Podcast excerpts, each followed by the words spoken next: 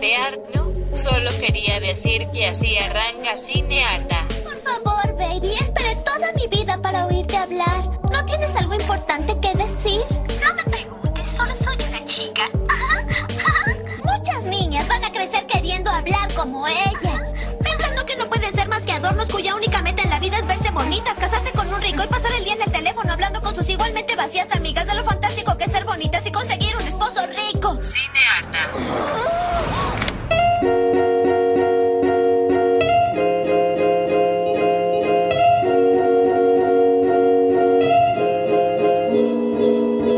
Aló, aló, aló. Mi nombre es Vita Andrada. Y yo soy Natalia Ábalos. Y esto es Cinearta.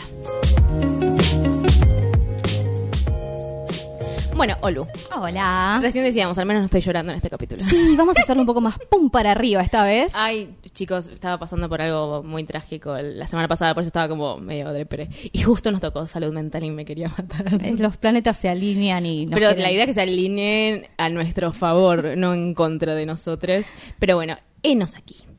¿Sabes qué es enos aquí? No es hemos aquí.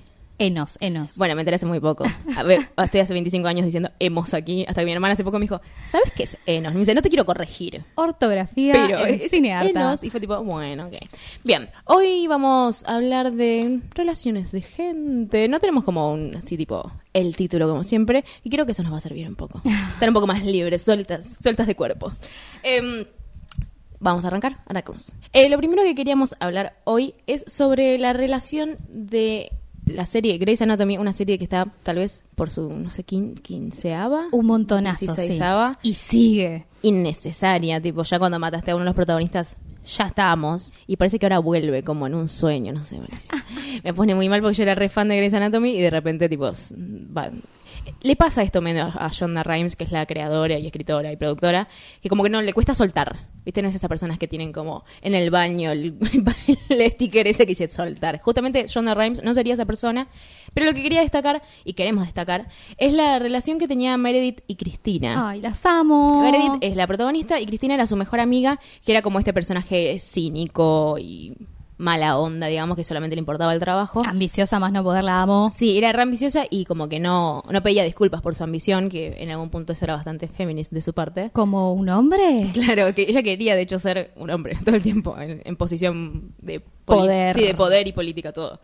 Eh, pero encuentra en Meredith, y eh, yo creo que en algún punto encuentran en ellas dos, una relación muy diferente a las que tiene Meredith con sus otros amigos o sus otros amantes, que me parece que para el momento no se estaba viendo mucho. No, totalmente. Me, lo que más me gustaba de Grey's Anatomy, está bien, ahora decayó, pero me encantaba esta cuestión de ver mujeres ambiciosas como tratando de desarrollarse profesionalmente en sus carreras. Siempre teníamos demasiado foco en las relaciones amorosas, ¿no? Sí, de hecho, apenas se muere, quien se muere, ya saben, fue hace 25.000 años, eh, al toque la ponen con alguien, como en la siguiente temporada ya la ponen con alguien. Tal cual, sí. Incluso mucha gente salió a quejarse como que fue demasiado rápido, tipo, se, se- te, te perdiste a tu esposo y enseguida ya estás con otro. No sé si ella quería estar con otro, pero como que la trama la obligaba un poco a ir. La producción quería que ella esté tipo, con otro, te- claramente. Te estamos leyendo el guion, es obvio que te quieren poner con alguien a pesar de que vos estás muy dolorida porque se murió tu fucking esposo. Pero crearon algo lindo en, en esa relación que tenían que me hizo acordar un poco a Sex, eh, Sex and the City, esta cuestión de you are my person, vos sos mi persona, sos como el amor de mi vida, por decirlo de alguna manera.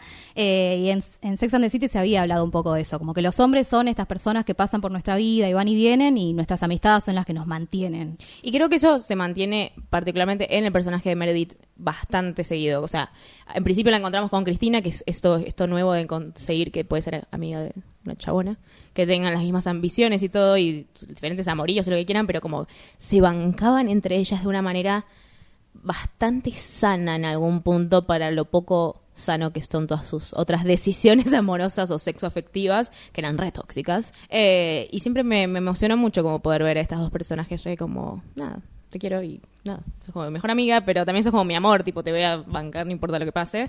Y luego la vemos que se va, Cristina. Ay, tiene una relación a distancia. Tiene una dis- y nunca más la vemos porque ella corta su contrato con Grey's Anatomy después de como 10 años, lo cual está bien. Eh, Tipo, ya- ya está, okay, sí. te, te bancamos.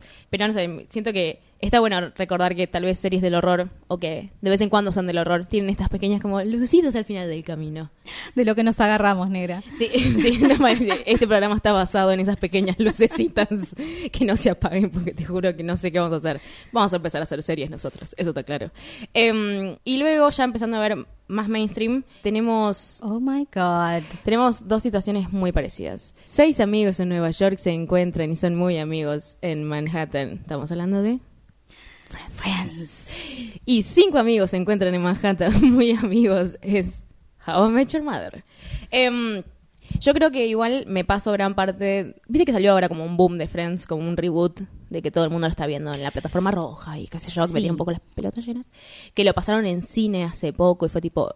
Eso está grabado para tele en el 90. ¿Cómo pensás que se va a ver en cine hoy? Pero hay gente que lo va a ver, negra. Bueno, comprendo que sea como un placebo para irte a dormir como feliz porque no habla de nada malo, pero al mismo tiempo es tan homofóbico y tan misógino y tan transfóbico y hablo de ambos casos, porque uno claramente uno es el hijo del otro Tal cual. o hije del otro. No, claramente son hijos hombre, hombres, claramente.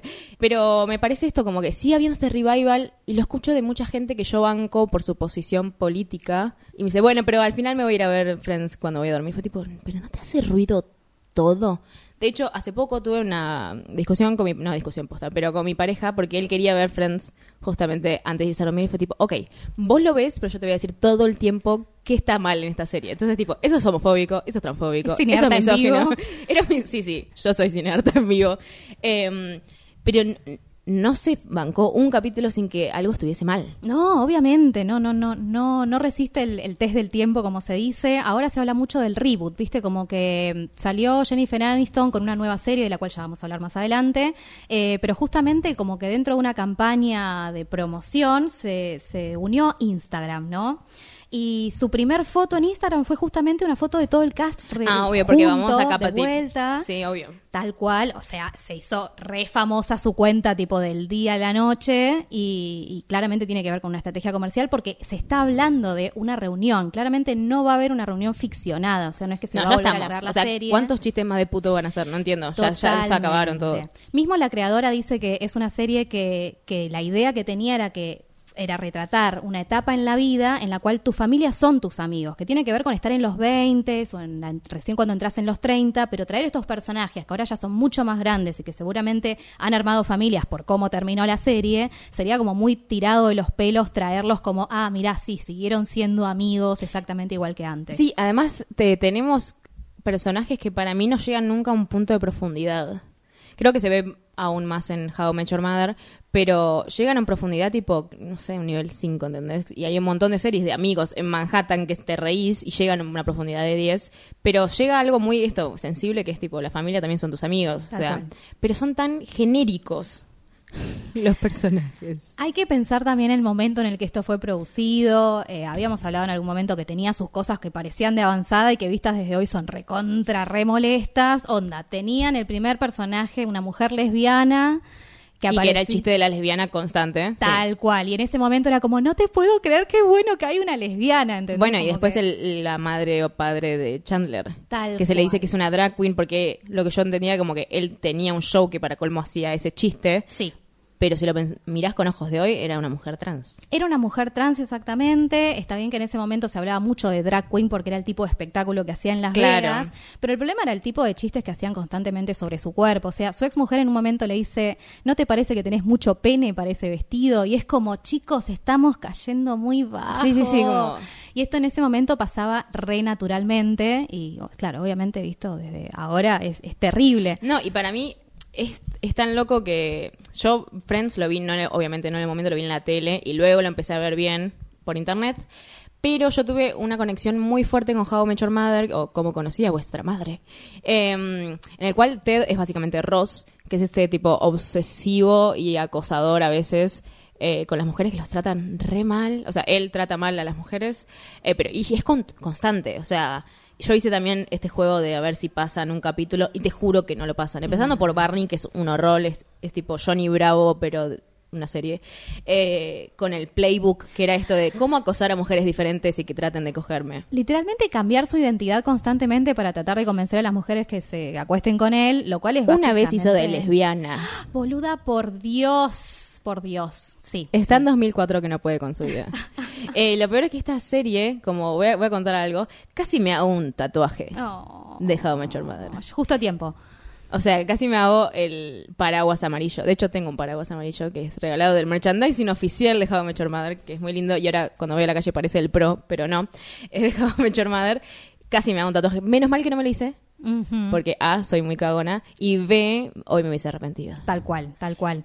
Eh, lo de la, la- el paraguas amarillo me hace pensar mucho esta cuestión que tratan a lo largo de toda la serie, esta cosa de destino, ¿no? Como Y decir de creer- un solo amor. un solo amor que tenés que buscar y nunca perder la esperanza porque hay una persona específicamente para vos. Y que todos son gestos grandes. Por ahí mentís en el medio, por ahí acosás un poco en el medio, pero son todos gestos grandes. Vos decís, "Mm, no sé si funciona así en la vida real. O sea, sí funciona para un montón de gente. Funciona porque lo hemos mamado desde siempre, o sea, me parece que justamente hay que empezar a romperlo. En Friends me, me- me rompe la cabeza honestamente esto de pensar en Ross y la relación que tienen con Rachel, como que Ay, ese todos final, me queríamos- pone mal ese final. Yo sé, pero Tipo, te estaba queríamos. yendo por tu laburo de ensueño. Está bien, decisiones son decisiones. Nadie la obligó, eso lo comprendo. Tenía algún tipo de agencia.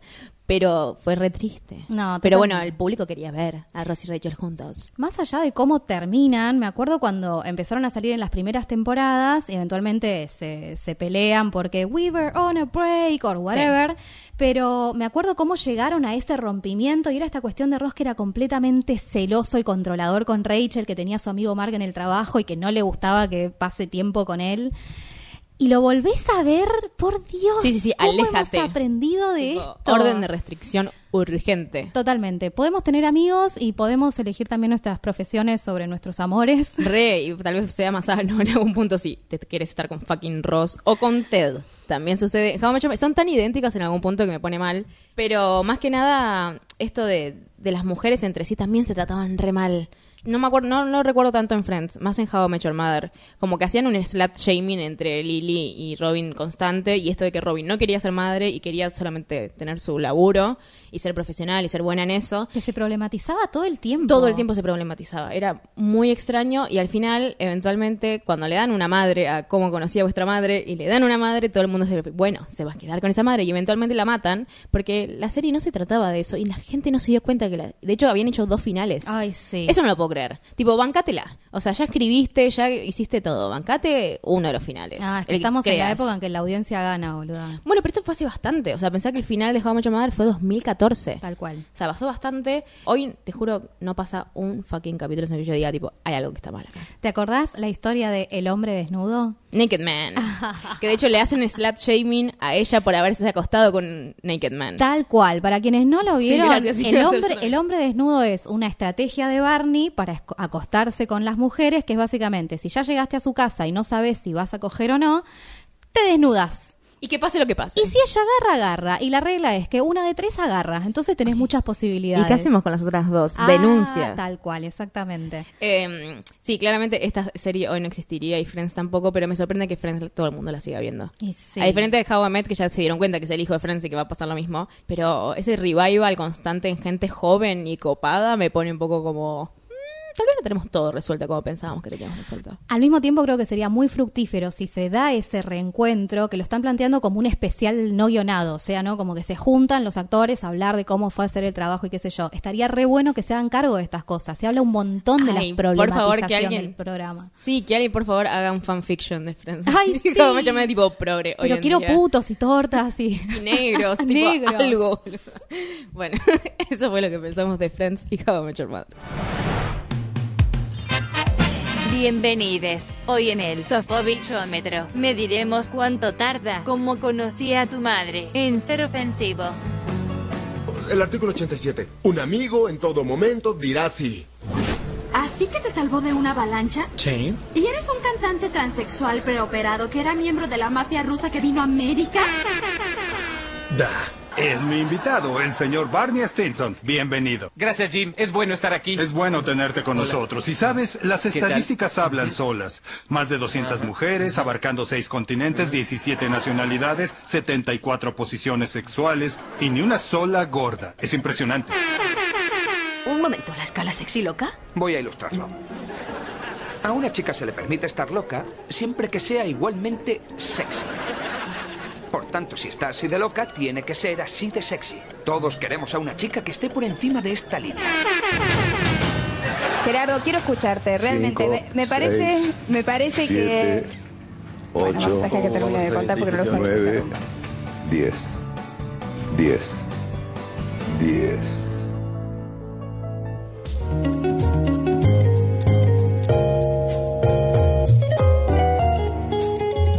Bien, ahora vamos a chusmear un poco sobre eh, dos series particulares donde las mujeres son protagonistas. Yes. Esta es una serie que en el capítulo previo hablé, eh, voy a hablar obviamente de Girls de HBO, de esta serie que hace Lina Dunham, o Dunham, como le quieran decir, que tiene un libro muy bueno que se llama No soy ese tipo de chica, que es muy bueno, que lo escribió cuando ya tenía 25 y ahora lo estoy releyendo y me parece muy bueno. Creo que se consigue todavía.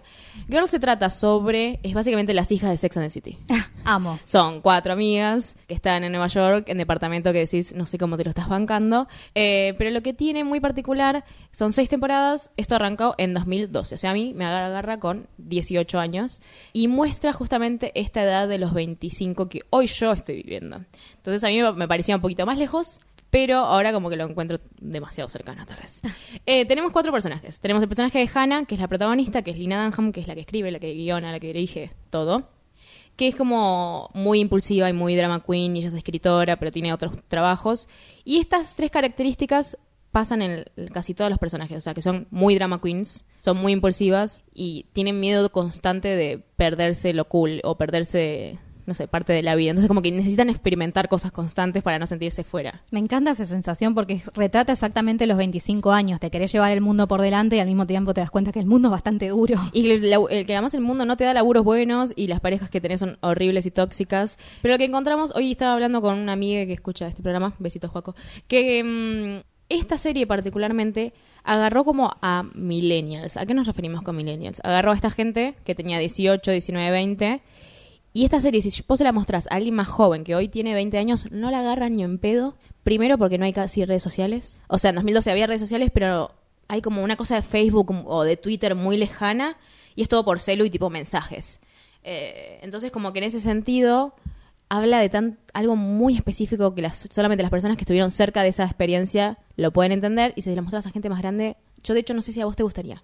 Bueno, a mí Girls me agarró medio que en la edad justa, yo tenía 27, 28 años cuando salió, capaz la vi un poquito después, pero es cierto esto de que siento que las generaciones se están achicando cada vez más. Sí, son ¿no? como de cinco años. Claro, exactamente, como que de- de- hay mucha diferencia entre una generación y otra. Y está esto que decís, la relación con las redes sociales cambió mucho de 2012 a 2019. Claro, es que vos ves ahora Euforia, que es un contenido para gente más chica que nosotras, y decís, ah, ok.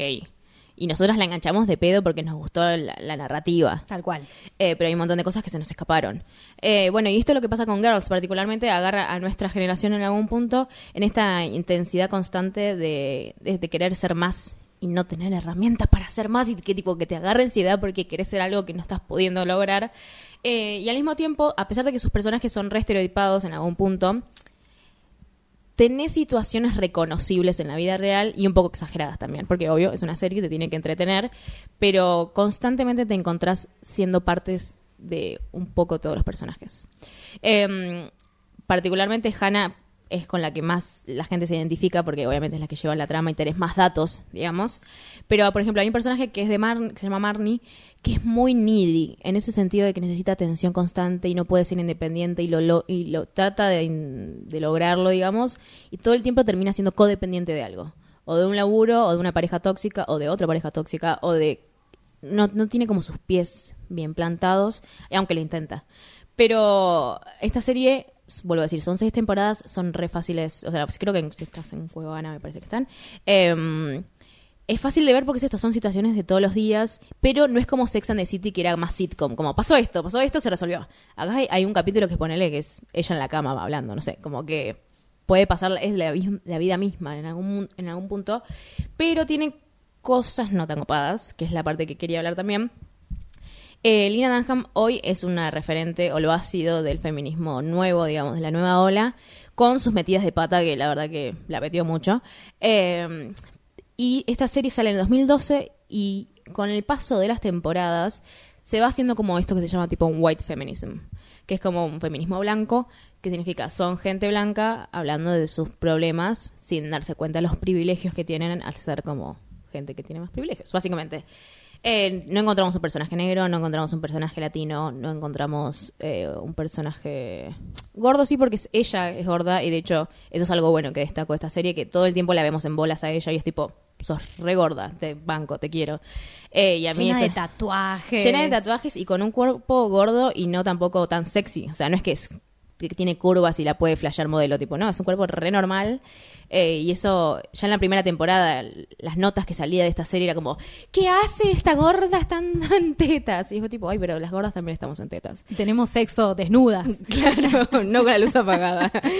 Eh, y entonces tenés esas cositas que vuelvo a decir, esas pequeñas lucecitas que a nosotras nos dan vida en algún punto, que está buenísimo, pero obvio que con el paso de las temporadas se fue ayornando a la actualidad.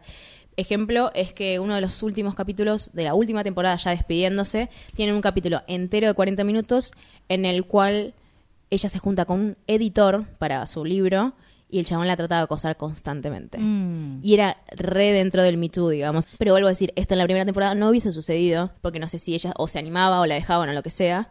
Y va creciendo como. Yo sentí que en algún punto crecí con ellas también. Y ahora las estoy viendo y tienen algo de frenemies, o sea, como de amigas y enemigas, que no sé si está tan bueno. ¿Cómo?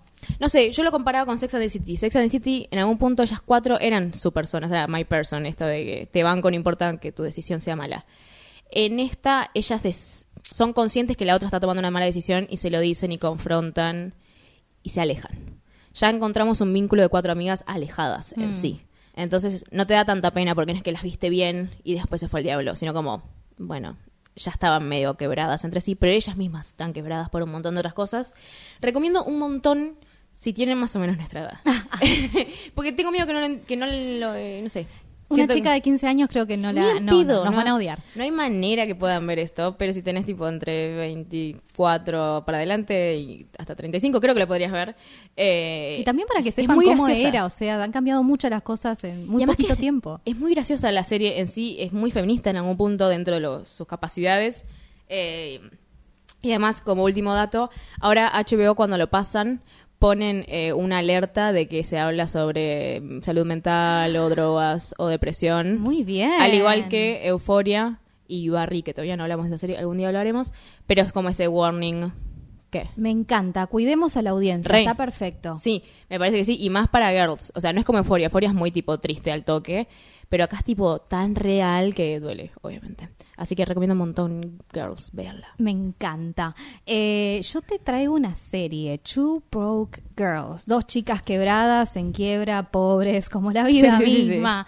Pero me pasó de vuelta, negra. Me pasó otra vez que me, me pensé, esta serie la vamos a rehablar porque estaba re buena y la volví a ver y es como, ay, feliz con basurita, como diría. Mm. A ver, tenemos Two Broke Girls, las dos protagonistas. Max es el personaje. Kat Dennings. Kat La Dennings, bancamos. exactamente. No sé por qué. Es la de Nick and Nora's playlist. Bueno, Tal Nora. cual, hermosa. Eh, y que ella hace acá un personaje que es básicamente una chica muy pobre que maneja dos trabajos, uno de ellos de camarera en un restaurante. Y viene una chica nueva, Caroline, que está interpretada por Beth Burrs, que la verdad no la conocía de otro lado. Y es básicamente una chica que viene de la alta sociedad neoyorquina, pero cuya familia está en graves problemas económicos y termina trabajando en el mismo restaurante de mala muerte, básicamente. Y si bien empiezan como una relación a mí, así como que son muy dispares, ¿viste? Este, este tropo de, de las relaciones disparejas. Sí. Y se terminan uniendo básicamente porque se dan cuenta de que Kat puede hacer unas magdalenas muy, muy ricas y muy fabulosas y deciden ponerse su propio emprendimiento para salir de la pobreza. Claro. Y la trama gira alrededor de cómo hacen para juntar la plata inicial para poder llevar a cabo su negocio. A ver. Lo más interesante de todo es que supera el test de Bechdel. Tenemos a dos Claro, personajes sí, sí. femeninos, protagonistas, que hablan entre ellas, tienen nombres propios. Y que no aparecen muchos chabones. Ese es el tema. Aparece muy de vez en cuando como algún amorío o que Caroline se calienta con alguno, pero no sucede nada porque es medio loser en algún punto. Tal cual. Eh, Mucho sexo, poco amor. Claro, sí. Y, y la relación entre ellas está, está- yo siento que está buena, pero ahora no sé, la vi hace muchos años. Bueno, tiene esas cosas de comedia, ¿no? Como que hacen un poco de pelitas. Sí, vos sos la, rica o vos sos la pobre, eso seguro. Claro, pero está interesante, la verdad que me, me gusta en ese sentido. Este, el problema es que pareciera que cuando tenemos una serie que se plantea tener a dos mujeres que sean graciosas, es como que la producción se pone nerviosa, ¿no? Como no se van a reír, Mm. ¿qué vamos a hacer? Te juro que creo que hay una mesa redonda donde la gente realmente dice esto. Esto es así, claramente. Entonces, ¿qué hicieron en esta serie? Vamos a tirarle un poco de chistes racistas, a ver si la gente engancha un poco no me mejor. acordaba de eso. Para, tienen un en el diner el El dueño, el dueño es Han lo representan como un personaje de ascendencia coreana y obviamente es re bajito, es muy y codicioso. lo- le rompen las pelotas todo el tiempo y lo re maltratan. Eso me acuerdo. Totalmente, pero es todo el estereotipo del asiático, una relación muy jodida con la madre, la verdad que muy estereotípico, Se burlan constantemente de él y además el actor ni siquiera es coreano, tiene ascendencia china, o sea, y es norteamericano, o sea, nada, nada que ver con nada. Eh, y la verdad es que es re molesto verle desde ahora, boludo. A mí- lo que más me molesta es darme cuenta de que, de que me pasó por encima, ¿viste? Estamos todos en deconstrucción, chicas, esto nos va a seguir pasando. No, y además esta serie salió hace un montón. bueno, en Yo la realidad- veía en la misma época que veía Girls. Terminó en 2017 igual, o sea, No, tuvo claro, no llegué a esa temporada. Eh, pero además tenemos el otro personaje, Oleg, que es el cocinero ucraniano también, porque viste que si Ay, vamos sí, a que poner... era re... Ay, que pará, que está para colmo como en una relación amorosa con esta mujer que es muy tetona y muy rubia y muy plástica, que la es... que se acosta con Stifler en American Pie. O la madre de Hilary Duff en La Nueva Cenicienta. Ah, ahí está. Ahí Ah, tienes no. dos referencias. La madre de Stifler, ahí está. me estaba- ¿Ella es la madre de Stifler? Es- creo que sí, sí, sí, sí. Wow. Bueno, ya saben quién es. Eh, cuestión, y, ella es como súper también, medio como húngara, no sé, o... También, sí, justamente. Todos estos personajes. Para haber sido personajes normales sin ningún tipo de ascendencia re- ni reírse de eso. Y los actores no son de, esa- de ese origen nacional, o sea, no tienen nada que ver con nada y tienen que forzar sus, sus acentos, que además está eso, el del acento forzado que es horrible Sí, y súper estereotípico. Pero además con Oleg tenemos el problemita de que es un abusador sexual serial, o sea, Re. constantemente el chiste, como de avanzar, avanzar, avanzar, tirar indirectas y siempre pasa así como, bueno, mira, igual en el fondo tiene un corazón de oro y le terminan construyendo una relación romántica con la mamá de Stifler. Que, wow. Ok, Two Broke Girls, al igual que Girls, la pueden encontrar en Avenida Los Incas y Torrent. Tal cual. Eh, si no saben dónde buscar las cosas, google, googleen por un lado y por otro lado pueden escribirnos en arroba cinearta y ahí les pasamos la data porque creo que es ilegal pasarlo. Nos encanta pasarles esa data. Así que yo recomiendo mucho que vean Girls, por favor. Y si la vieron, revéanla porque le van a encontrar que Adam era una mierda de persona. Eso es aparte. Y vean Two Broke Girls. Para pochoclear, para ver qué, qué hay que mejorar. Bien. Nos encontrás en Instagram como arroba cineata.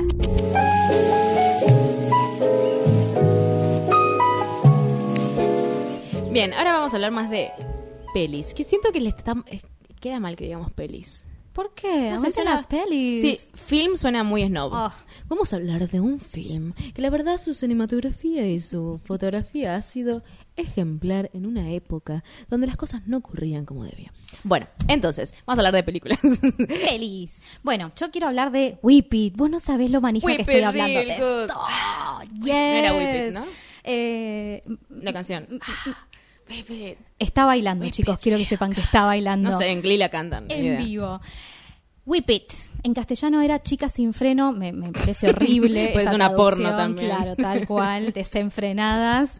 Del año 2009 tenemos a Ellen Page, la dueña de todos mis sueños húmedos. No, sí, yo creo que es tipo la presidenta en la ONU de diversidad. Eso seguro. Totalmente, totalmente. Yo si tengo un problema, la llamo a Ellen Page primero a ver qué tengo que hacer. Hola, Ellen Page.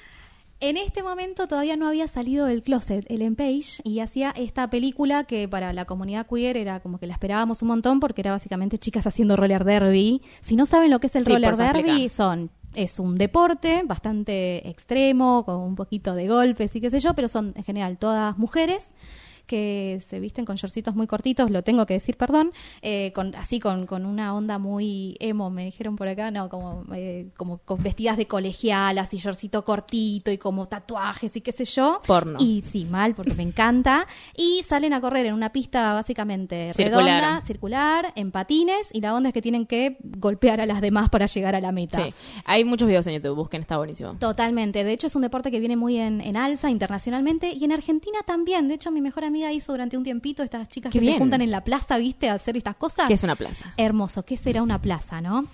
Bueno, en Whippet lo que tenemos a- es a Ellen Page, eh, que básicamente se une a este, a este- a un grupo que hace este deporte y muy a, a contramano de su propia familia, que prefiere que haga estas cosas, viste, como cuando te presentan en sociedad. La otra vez hablábamos esto con. She's the Man. Tal cual, Sí. exactamente. Que sos tipo un debutante. Y se encuentra medio en la disyuntiva entre seguir los pasos de su madre y hacer esta cuestión de debutante o ir a la competencia de Whip It de, de roller derby, que es lo que realmente quiere hacer. En ese momento salió como una campaña muy fuerte queer, ¿no? Porque, bueno, en un momento donde nos agarrábamos de lo poquito que podíamos encontrar Y además Ellen Page dentro del closet todavía. dentro del closet todavía, pero ¿sabes qué?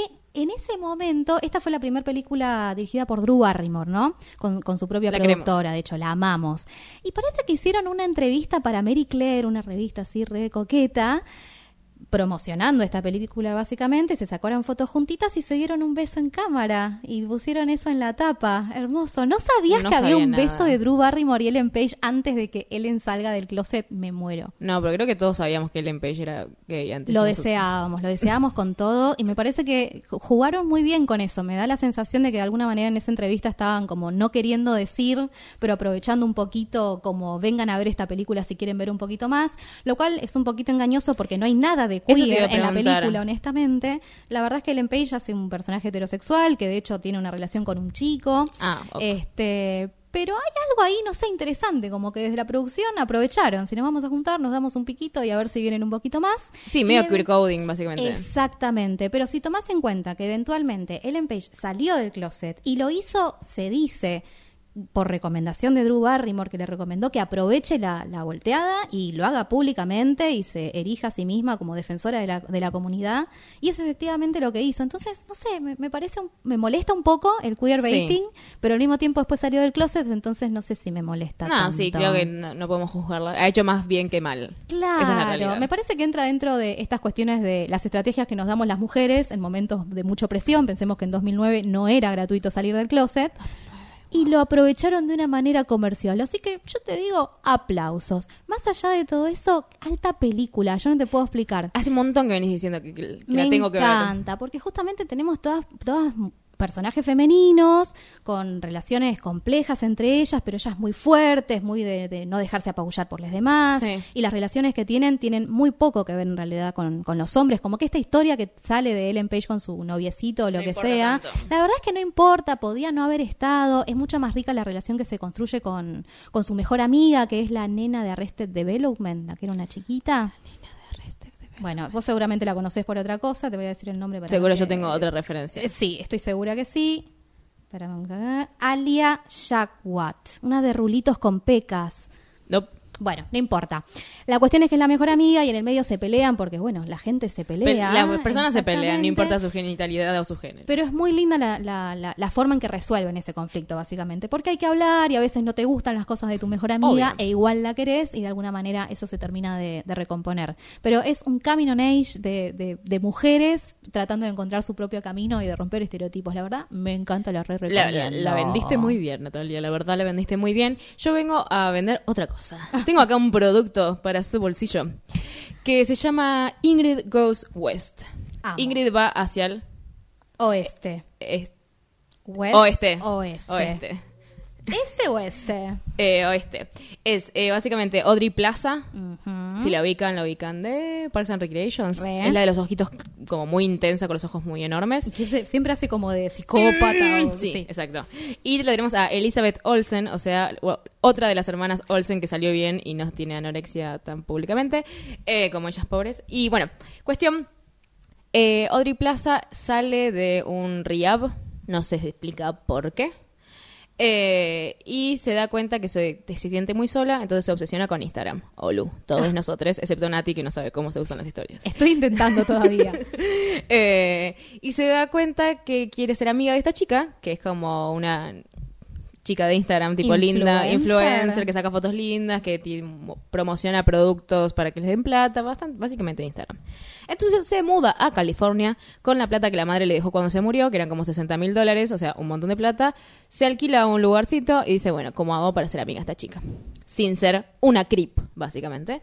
Eh, bueno, lo es. es una creep y terminas siendo amiga de esta chica. Ajá, lo logra. Lo logra. ¿Qué pasa? Esta peli, hay dos puntos en esta película. Por un lado tenés la soledad que ella está viviendo, de realmente se siente como que nadie la va a entender y que lo que pasó, de hecho nunca se habla sobre si tiene algún tipo de trastorno, o sea, nunca hay un... ¿No sabemos qué pasó? Sabemos que sale de Rehab directamente Mm. y la vemos ella un poco mejor, pero cuando van pasando los minutos de esta película, la vamos encontrando un poco más neurótica, podemos decirle, un poco más intensa y hasta empieza a cometer cosas que no son legales eh, y se empieza a poner todo un poco más oscuro. Y eso es lo que tiene la peli. Tiene un humor oscuro y negro como muy delicado y de repente deja de ser humor y es otra cosa. Eh, Audrey Plaza y Elizabeth Olsen están muy bien como actrices. Elizabeth Olsen la pueden ubicar de es la bruja de la saga de Marvel de los Avengers. Para que lo ubiquen. Eh, está muy bien como esta chica que se hace la cool y como super free spirit y que está todo tipo chill y cool y otras palabras en inglés. pero que en realidad tipo está medio vacía por dentro, pero no lo muestra nunca porque bueno. También es está Instagram. sola ella. Ella tiene una pareja eh, que tampoco se bancan mucho. Porque es todo mucho fa- fachada. Mm. Eh, y siento que en algún punto hoy está pasando eso. En nuestras vidas, como ver Instagrams de gente y decir, tipo, ay, requiero su vida. Y esta cosa de, de envidia re tóxica que vos no decidís, tipo, voy a estar envidiosa. Pero eventualmente hay algo de que la otra persona te muestre ser tan perfecta que decís, ay, yo también quiero un poco de eso. Porque en última instancia nunca mostramos las imágenes de los momentos chotos, sino que mostramos como en la perfección y la disfrazamos un poquito para que esté todo Sí, bien. de hecho yo hace poco, yo siempre mostraba tipo, en mi Instagram, voy a poner, abro paréntesis, eh, como cosas tipo felices y buena onda, qué sé yo, y la otra vez estaba muy mal y fue tipo, esta fue una foto de hace tres días, hoy estoy tipo tirada en el sillón durante ocho horas, tipo, no pude levantarme de la cama.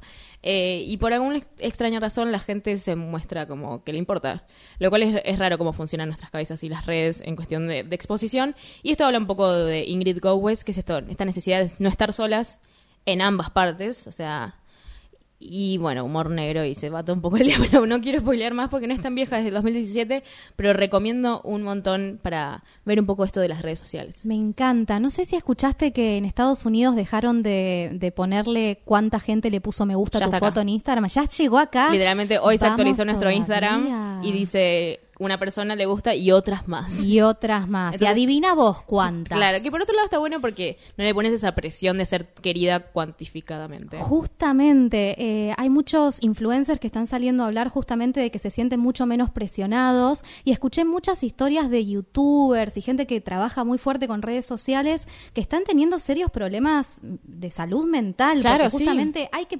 ¿Cómo haces para sostener mi vida es constantemente perfecta? Perfecta y feliz. Ninguna vida es constantemente perfecta y es agotador y, y- y tóxico también pretender que eso sea así. Recontra. Así que no puedo contarles más porque si no las spoileo. Y después me dicen, ay, Vicky, no puedo escucharte porque spoileas cosas. Y tienen razón. Bueno, entonces ahora no spoileo nada. Vayan a verla. vayan a verla. Entonces vayan a ver Whip It y Ingrid Goes West.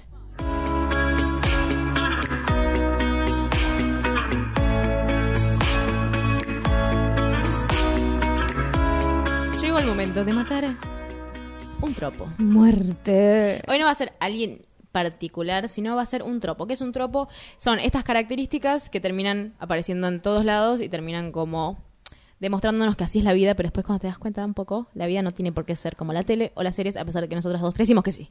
Em, no, y además estos tropos suelen, en casi todos sus casos, no ser muy buenos, o sea, ser medio tóxicos o dejar bastante gente afuera. Em, en este caso vamos a hablar un poco del tropo que es las mujeres no pueden ser amigas. Esta figura de las ami enemigas que... ajá. Bueno, las- de hecho hay un término que es frenemies en inglés y en castellano, ¿cómo es? Amiegue. ami enemigas. Bueno, es muy complicado, suerte, anda el fonaudiólogo. Eh, pero frenemies es mucho más fácil. Que tenemos a dos mujeres que en algunos casos son muy amigas, pero a la primera de cambio te pueden hacer la vida imposible. Ejemplo, Gossip Girl, que ya lo hablamos hace un par de capítulos.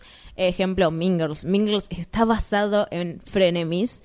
Yo creo que en algún punto tuve alguna que otra frenemy. No sé si vos tuviste alguna frenemy. ¿Posta? Que tampoco era por era por convivencia más en el colegio, porque tenés que convivir con cierta gente y hay ciertas cosas que tenés que ceder. Pero siento que la primera de cambio me- fue por. Me tiene una daga en medio de la espalda. eh, y fue tipo, ¿para qué? No, no sirven ese tipo de amistades. Pero esto es más como en un punto personal. Pero ¿por qué? También en las películas y las series nos muestran constantemente de que no podemos ser amigas porque sí o sí tenemos que ser o envidiosas, o celosas, o querer al hombre de la otra. Siempre el mismo tipo tiene que ser. Bueno, de hecho, vi- la otra vez recordé una película con mi hermana que se llama Something Borrowed o No me quites a mi novio, Ay, que es la de. Kate Hudson, ah, porque Kate Hudson va a ser parte de este Kill Your Idols, en la cual se está por casar con un chico y su mejor amiga siempre había tenido sentimientos por él y pasa algo entre ellos y Kate Hudson es una insoportable para colmo. Hay un montón de películas con esta misma historia. Bueno, en. Kate Hudson tenés eh, también con Anne Hathaway que se pelean por la fecha del casamiento y son mejores amigas de que tienen tres años. Cásense juntas, juntan toda la guita y hacen una fiesta. O cambian la fecha, tampoco para tanto. Y se odian, toda la película se basa en que ellas se odian. Y no es que tenían una relación de hace un año, tenían una relación de hace 10 años, tipo, y vas a romper todo, o sea, no tiene ningún tipo de sentido.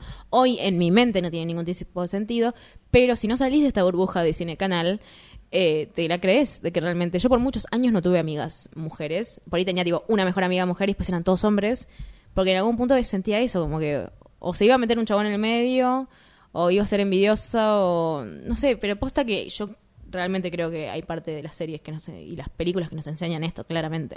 Totalmente. A mí creo que también me pasó esto de, de- de que es difícil construir relaciones con mujeres, pero tiene mucho que ver con estas, estas ideas que nos metieron. Pensá que recién ahora empezamos a hablar de sororidad, la palabra más hermosa del mundo, y habla justamente de poder tener una relación de empoderamiento mutuo entre las mujeres. Y parece tan novedoso que es como, ¡puf! y en realidad, chicas, por Dios, estamos siglo XXI, un poco tarde. Después se me ocurrió otra, o sea, ya van dos de Kate Hudson, que. Pobre Kate. Va, Something Borrow y Bride Wars. Después tenemos La boda de mi mejor amigo, que también habíamos hablado en la primera temporada, esta cosa de que Julia Roberts quiere a su mejor amigo para estar con él sexo efectivamente y él se está por casar con Cameron, Cameron Díaz. Díaz, que hace un personaje de tonta para colmo, y se la agarra con Cameron Díaz.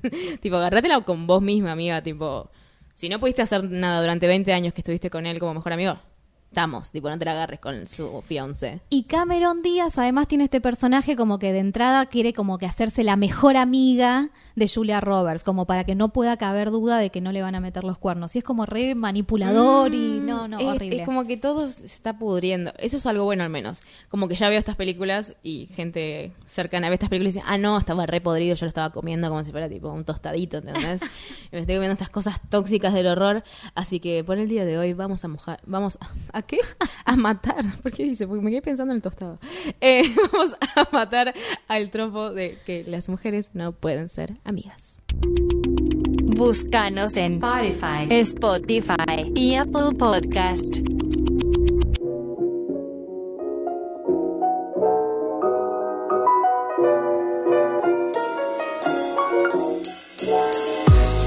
Y para terminar este hermoso podcast llamado Cinearta, vamos a recomendar dos cosas muy nuevas. Porque ante todo, hashtag actualizada. Yes. Eh, voy a hablar muy rápidamente de una serie que. Una serie. Una peli que Nati me recomendó y dijo: ¡Ya salió la nueva película de Emma Thompson y Mindy Kaling! Vamos a ser las únicas dos personas entusiasmadas por una película donde están estas dos personas que Emma Thompson nunca la podemos ubicar de una película. Y la amamos igual, es un misterio. Que es la loca de Harry Potter, de la 3, eh, y de Mindy Kaling, que es la india de, de The Office. Hermoso. Que ya hablamos sobre ella. Eh, básicamente es la historia de eh, Mindy, no, es de Catherine, que es básicamente Emma Thompson, que es como una host, es como una Jimmy Fallon grande, porque ella tiene como 56 años, y se encuentra en una situación de que nadie más quiere ver su programa porque se ha vuelto aburrido o poco actualizado en algún punto, y tiene a esta chica que va a ser su nueva guionista, que es Mindy Kaling, que le encanta la comedia, qué sé yo, pero de pedo cae a ese casting, básicamente. Y lo que vemos acá, que es muy interesante, sin spoilear mucho, es que Catherine, interpretado por Emma Thompson, eh, la vemos como un personaje de hombre en algún punto. Tiene todas las características de un hombre poderoso porque le da simplemente el poder a otros escritores hombres y solamente cree que los hombres tienen que hablar y no tiene de hecho a ninguna mujer en toda su producción. Eh, y ella quiere triunfar, no importa cómo, y no me parece mal, pero hay una cierta eh, testarudez en algún punto y medio de, de estar ciega que se la da contra la pared eventualmente, y es esto que para mí tiene muchas características de un hombre blanco mayor, con poder. Es un, es un boomer. Viste como que está Ahora esta apareció esta palabra. Está Boomer. el boomer, que son los que nacieron como desde los 50 hasta los 80, eh, y como que hay pica con los millennials, porque como los millennials son Lo los tienen todo woke, resuelto. claro, ya Jodan, estamos re, ya sabemos todo. Alguien que les haga tipo un check, tipo, no, no tenemos nada resuelto. Por cierto. Totalmente, pero es cierto que hay diferencias generacionales Sí, muy obvio. fuertes y que, que, que como que hay pica, ¿viste? Como que se, se hablan mal entre ellos. Aparece Claro, mucho y esto. aparece esta palabra en inglés que es ageism, que es como discriminación por edad. No sé si acá hay una traducción más corta. Lamentablemente sí, me parece que es esa. Bueno, discriminación por edad, que encontramos también esto, como ella, a pesar de mostrarse y de dirigir su propio programa como si fuera un hombre blanco y grande, sigue teniendo problemas porque es básicamente una mujer de 56 años bancando un programa hace 20 años. Entonces ahí se da cuenta de que es un poco mujer también en algún punto eh, y se empieza a encontrar en su punto más vulnerable, podemos decir. Eh, me parece que está muy buena, la, es muy feminismo nuevo, digamos. Eso, hay una cosa ya de como de posfeminismo. Eso, de posfeminismo, esto que a veces yo creo que lo- no sé si lo hablé en el aire o lo hablé fuera del aire, que hace un poco de comedia Ali Wong, que hace como esto de posfeminismo, como ya hay ciertas cosas resueltas del cosas patriarcales y del machismo y ahora podemos hablar de otras cosas. Es- Esta peli es un poco eso, estamos hablando de dos personas que son feministas en la vida real Re. y que ya han resuelto bastante, con un montón de, de sacrificios y de esfuerzos y no fue tan fácil, obvio, Ah, pero hay un poco de posfeminismo que tal vez no engancha a las masas grandes. Tipo, no sé, me parece a mí. Igual, y escuché también que hay mucha gente que le molesta que hay como una onda de... Le, le dicen la feminista cul- culposa, como que hay, hay todo un, un- un subtexto de qué pasa con los hombres ahora que las mujeres necesitamos hacernos valer en nuestro espacio. Y hay gente que dice como pareciera que se están disculpando por las malas feministas, ¿viste? Como que... Ok, no lo había pensado, sí. Y está, está para, para problematizar. A mí me pasa cuando pienso esto de no podemos salir a matar a todos los hombres y tenemos que pensar y problematizar la cuestión para ver cómo la solucionamos. Eh, y se toma un poco como una cuestión de feminismo culposo, como no, tendrías que estar enojada, como... Claro, y de hecho, eh, hablemos de tu peli, de tu, de tu serie, por favor, porque justo estamos hablando de lo mismo. Exactamente. The Morning Show, la serie de Jennifer Aniston con su estelar regreso en protagonismo. Y básicamente es una serie que trata, vino a hablar del Too, eso queda clarísimo. La sinopsis rápida es Jennifer Aniston tiene un morning show a la mañana en Estados Unidos y le encuentran que tiene denuncias su co-host, que es Steve Carrell, y lo echan de, de la network. Exactamente, que de hecho el caso pareciera estar calcado de un caso de la vida real, que es del Matt Lauer, que era el ex conductor de Today Show, Today creo que se llamaba. Sí, sí, es reconocido. Exactamente, y que bueno, pasó exactamente lo mismo. Una chica de, de su propia producción lo, lo denunció por comportamiento inapropiado en el, en el trabajo. Que no tiene que ver, lo plantean como una fina línea entre la violación y el establecer relaciones personales en un ambiente donde uno tiene más poder que el otro, Exacto. ¿no? Y medio que el personaje de Steve Carrell no lo entiende. Todo el tiempo está a los gritos muy enojado diciendo tipo, fue consensuado, como que está- puede haber sido consensuado, pero hay una diferencia de poder. O sea, por ahí la mina tenía miedo de decirte que no. O sea, hay un montón de cosas que podrían haber pasado o que pasaron, por algo lo denunció. Eh, me parece que es muy actual la serie.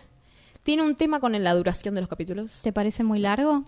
Recién empieza a aparecer algo como pum, interesante al, al capítulo 3. Eso, exactamente. Es, lenta en ese sentido. Sí. Como hay mucho de introspección de Jennifer Aniston, tipo, ¿qué hago yo con mi programa de hace 20 años con un hombre que confiaba y ahora me le queda a mí sola y quiero que me van a echar? O sea, la peor situación. Y eventualmente viene Reese Witherspoon, que es como la que medio que aparece como la figurita nueva y que podría ser, porque es mucho más joven, supuestamente, y un poco más es joven. un poco más joven. Pero me, me gusta que haya sido un poco más joven y que no sea una piba de 20 también. Me copa Exactamente, eso. pero es como que la ponen como en contraposición con Jennifer Aniston y se crea esta cuestión de ¿estamos enfrentadas o estamos unidas en una industria que nos está usando a las dos en última instancia? Me parece que es re interesante, no podemos spoilear mucho más. Tal cual. Ya con lo que dijimos ya estamos. Van por el capítulo 4, se puede ver obviamente en internet.